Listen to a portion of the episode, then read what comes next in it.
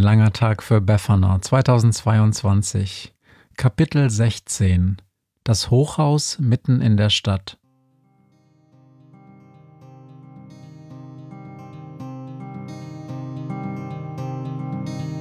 Wenn der Wind einsam durch die Straßen fegt, wenn die kalte Nacht sich auf die Häuser legt, wenn in Fenstern Weihnachtsschmuck ins Dunkel scheint, dann sind Befana und ihre Maus nicht weit.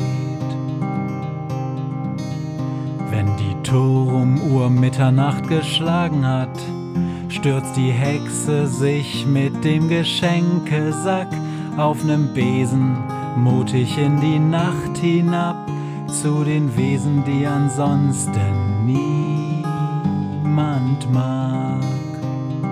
Weihnachtshexe Befana ist für alle Monster da. Alle Ratten, Kakerlaken, Geister, Spinnen, Feuerdrachen, alle unsichtbaren Ungeheuer, Zauberzeitmaschinenbauer freuen sich schon das ganze Jahr auf den Winterwind, denn der bringt eine Weihnachtshexe namens Befana.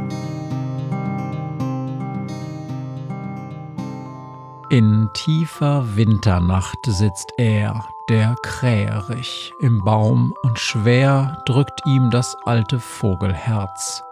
In seiner Brust schlägt's eine Terz nach unten, eine kleine nur, denn Günthers Herz schlägt Moll, nicht Dur. Man ist zurück am Hügel, wo der Kastorp wohnt, wo fern vom Zoo, der unsichtbar geworden ist, man eine ruhige Nacht genießt. Nicht so die Krähe. Günther wacht und sorgt sich schon die ganze Nacht. Was soll, fragt er, in Zukunft werden mit der Hexe hier auf Erden? Krah, ruft er und dreht sich um zum Wohnstadtprovisorium zu Niklas Haus, wo Zuflucht man gefunden hat vorm Feuerwahn. Wie lange kann die alte Frau hier bleiben unterm Dachverhau? Hey, Günther, kennst du den schon? kräht da jemand. Hoch! Wer kräht so spät von unten zu der Krähe hoch? Das wird doch nicht, das kann nicht, doch. Wie nennt man einen Champignon, der giftig ist? Na? Hurensohn! Ah, tu mir das nicht an! Die Krähe sieht, was lieber sie nicht sähe.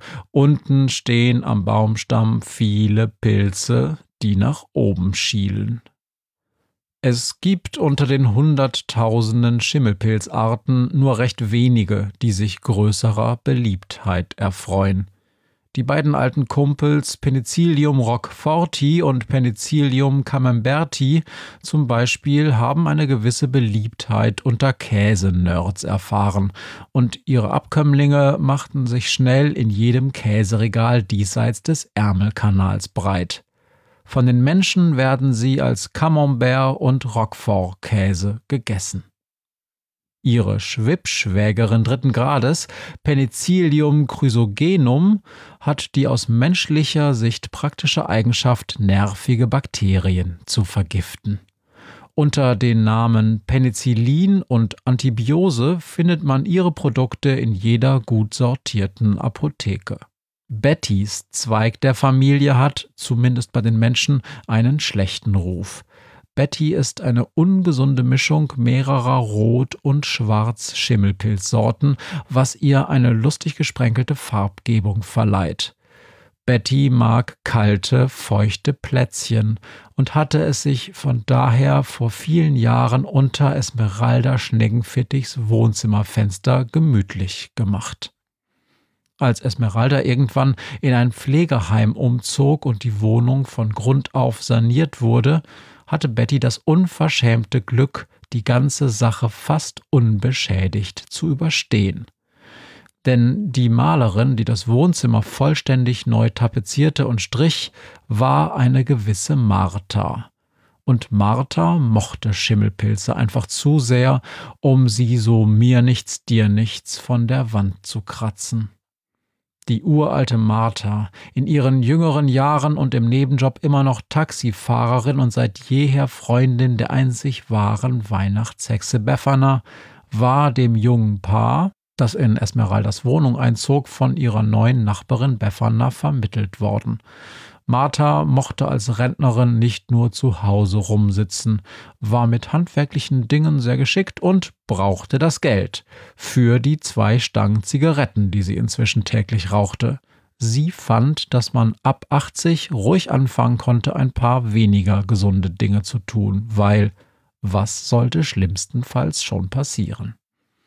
Die jungen Leute wiederum waren knapp bei Kasse, weil sie gerade ein Baby bekommen hatten, und Martha arbeitete für einen sehr fairen Preis.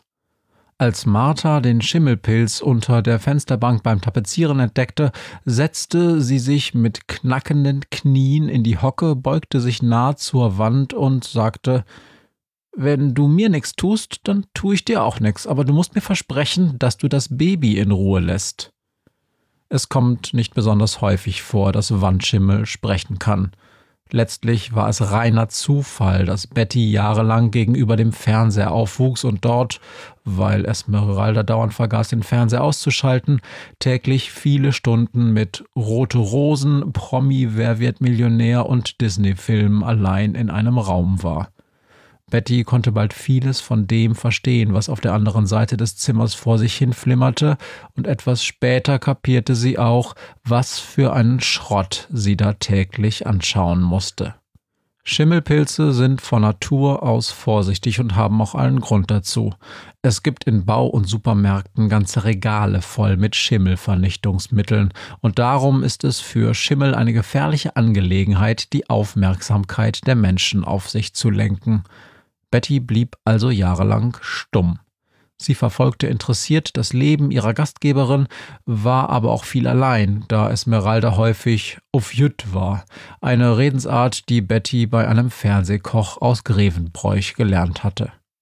Als sich Martha eines Tages so eindeutig direkt an sie wandte und ihr ein vernünftig klingendes Friedensangebot machte, brach Betty ihr jahrelanges Schweigen und antwortete mit einem Deal. Ich tu euch nix, ihr tut mir nix. Zum Glück war Martha viel zu abgebrüht, um daraufhin in Ohnmacht zu fallen. Sie war sogar derart abgebrüht, dass sie die ganze Sache kurze Zeit später vergaß und daher auch Befana nie davon erzählte. Sie hatte einfach nur ein Stück frische Tapete vorsichtig über Betty gelegt und beim Tapezieren darauf geachtet, dass Betty nicht zu doll eingequetscht wurde. Ein Jahr verging und eines Tages brannte das ganze Haus fast vollständig nieder.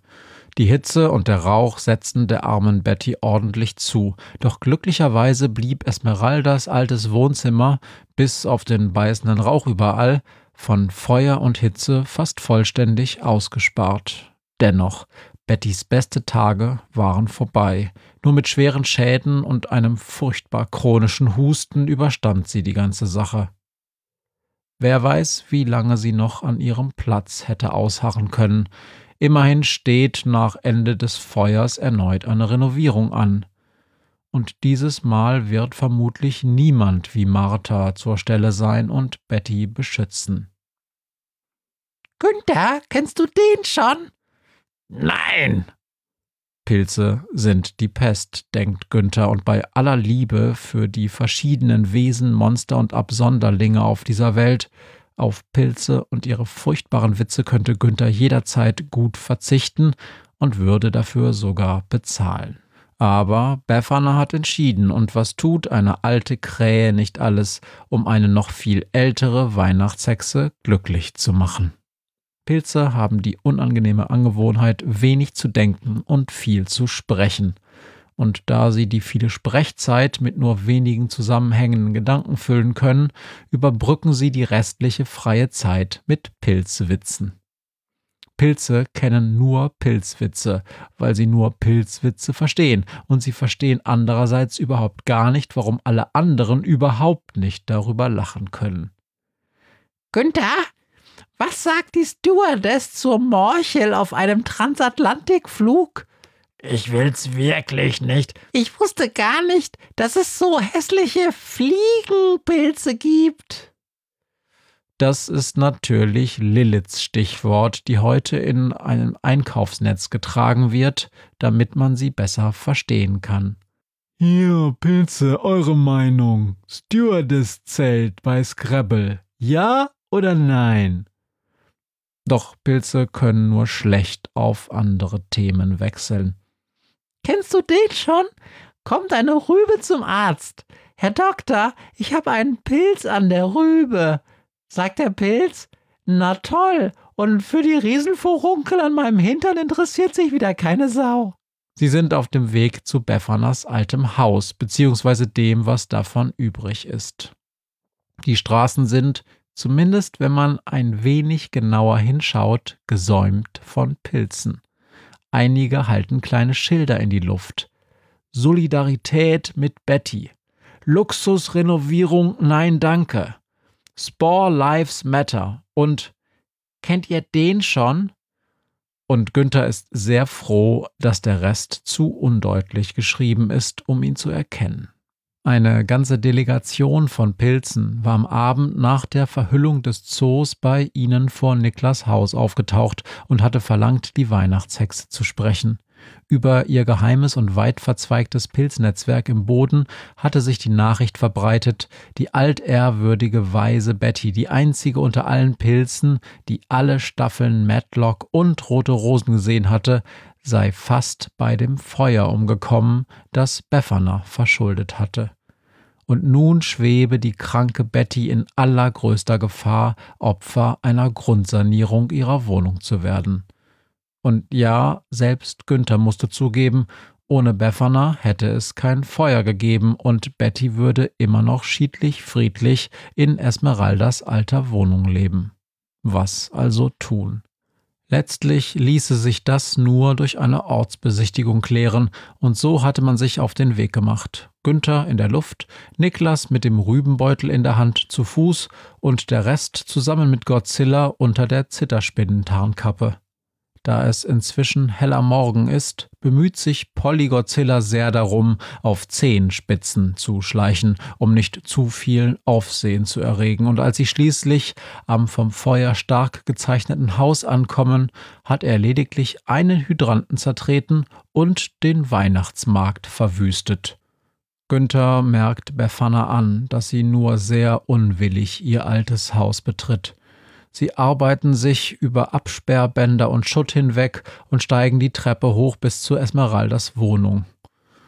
Der schöne Ghoul-Treppenlift, denkt Günther, als er die angekohlten Knochenschienen herumliegen sieht. Dann betreten sie gemeinsam die ehemalige Wohnung von Beffanas alter Freundin. Da seid ihr ja endlich, hustet es aus dem Wohnzimmer, und nachdem sie es betreten haben, ist ziemlich schnell klar, dass Betty hier unmöglich bleiben kann. Wir müssen dich evakuieren, Betty, sagt die Hexe. Na ganz. Na ganz toll. Günther wundert sich, dass Betty für einen Pilz ganz normal spricht und es durchgehend schafft, keine Witze zu erzählen. Das ist die evolutionäre Anpassung der Schimmelpilze, sagt Befana. Sie überleben nur, wenn sie möglichst wenig auffallen. Ein Schimmelpilz, der fortwährend dumme Witze erzählt, hätte kaum Überlegungschancen. Wie weit sitzt du denn in der Wand? fragt die Hexe schließlich und untersucht Betty aus der Nähe. Da hilft alles nichts. Wir werden wohl ein großes Stück Wand rausnehmen und zusammen mit Betty abtransportieren müssen, sagt sie. Betty ist ganz schön groß. Sind wir sicher, dass sonst niemand im Haus ist? Ich fürchte, es könnte bei der Aktion einstürzen. Für Godzilla ist es natürlich kein Problem, Betty aus der Wand zu reißen, aber sollte dabei das Haus einstürzen, will Befana zumindest noch einmal oben in ihrer Wohnung schauen, ob noch irgendwas da ist, was gerettet werden könnte. Doch nach einer halben Stunde kommt sie niedergeschlagen nach unten. Da ist nichts mehr, murmelt sie und gibt Godzilla das Zeichen.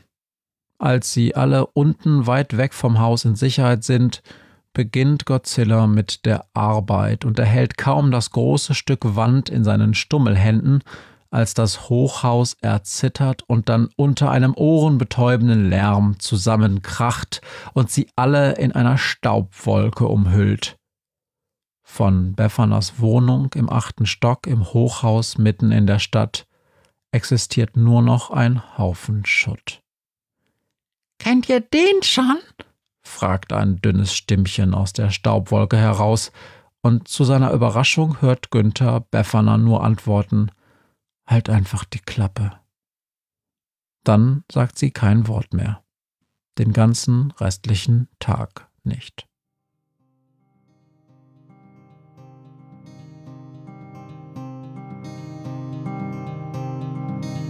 Hört, was mir heute Morgen widerfahren ist.